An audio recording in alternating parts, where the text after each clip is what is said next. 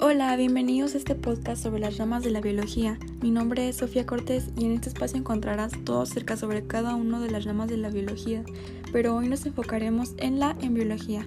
Espero poder ayudarte y guiarte un poco. Bueno, ¿cuál es la importancia de la embriología?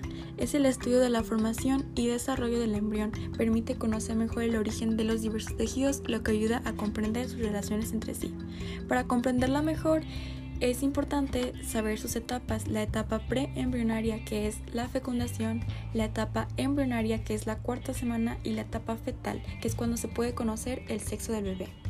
Todos estos procesos contribuyen al establecimiento de los distintos órganos y sistemas del organismo a partir del momento que inicia su existencia hasta el nacimiento.